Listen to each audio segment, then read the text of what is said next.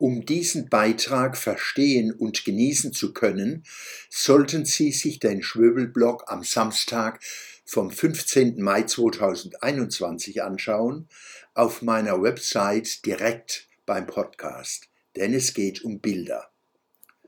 Sind es Reiher, sind es Hähne, sind es Trolle, sind es Schwäne, diese tollen Phänomene? Was sehen Sie auf diesem Bild? Mutmaßen Sie mutig. Als kleine Hilfe dieser Haiku, was der Vogel Strauß kann, können wir XXX XXX auch dasselbe in Grün. Menschliches Erkennen und Verstehen beruht auf unvollständigen Informationen. Immer.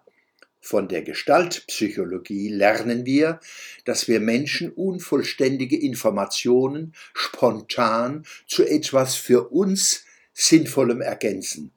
Man nennt dies Prägnanztendenz. Siehe dazu der Schwöbelblock am Samstag vom 8. Mai 2021 und das Buch Let's Keep It Simple von Olha Dunajewska und Kurt Kurtowitsch-Guss, das ich dort besprochen habe. Wo Prägnanztendenz wirkt, spielen individuelle und kollektive Erfahrungen und Erwartungen eine große Rolle. So bilden sich unsere Vorstellungen, Einschätzungen, Urteile und Fehlurteile.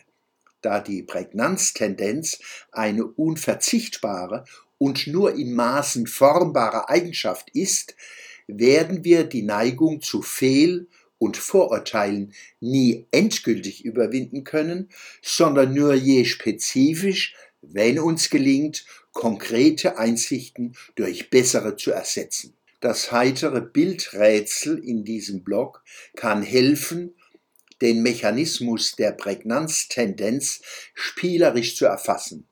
Das Foto kann nur richtig verstehen, wer das Sichtbare durch das Unsichtbare ergänzt. Dies wiederum verändert das Sichtbare. Ich lade Sie ein, mir Ihre Interpretationen des Bildes und des Haiku zuzuschicken. Wer die Realität richtig erfasst, darf sich eines der untigen Bücher wünschen. Es erreicht Sie kostenlos und postwendend. Versprochen. Der Schwöbelblock am Samstag, 15. Mai 2021.